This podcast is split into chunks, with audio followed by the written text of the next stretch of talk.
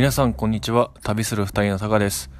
今回は世界一周中にこう日本語のタトゥーを入れてる人を見た時になんか惜しいなっていうタトゥーがいくつもあったので紹介したいなと思います。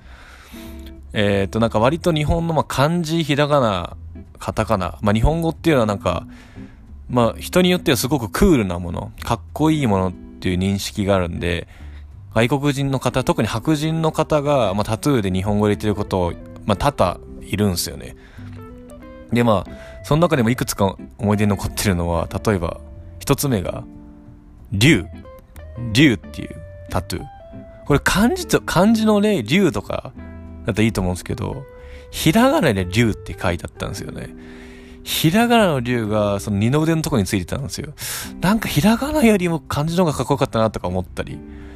あとは、首の、首元に、首の後ろに、知識っていうか、ひらがなで知識って書いてあったり、あとは多分意味があんまり分かってなかったの、分かってなかったんでしょうけど、なんか、脂肪脂肪ってあの、ファッあの、なんだ、太る方のね、脂肪っていうのがお腹に書いてあったり、なんかその、なぜ、なぜ入れたんだそれよってタトゥーがたまにいます。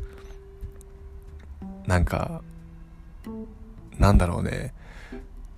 その、日本語を多分勉強を多少してから入れたのかしてないのかわかんないけど、タトゥー一生からで残っちゃうから、ちょ、ちゃんと選んでほしいなって 思っちゃったりもしますと。ただその時見かけたからって言ってさ、Hey ミスターみたいな感じで、このタトゥーの意味はちょっとこうだよみたいなとか言えないじゃん。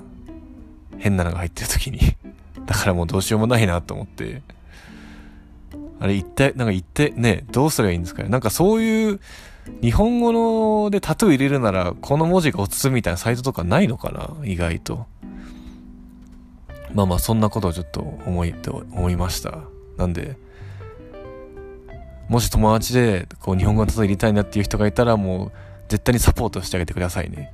絶対 変なことにならないようにしてあげましょう。一生残っちゃうんで。はい。では、以上です。では、今回これで終わります。ありがとうございました。また次回お会いしましょう。バイバーイ。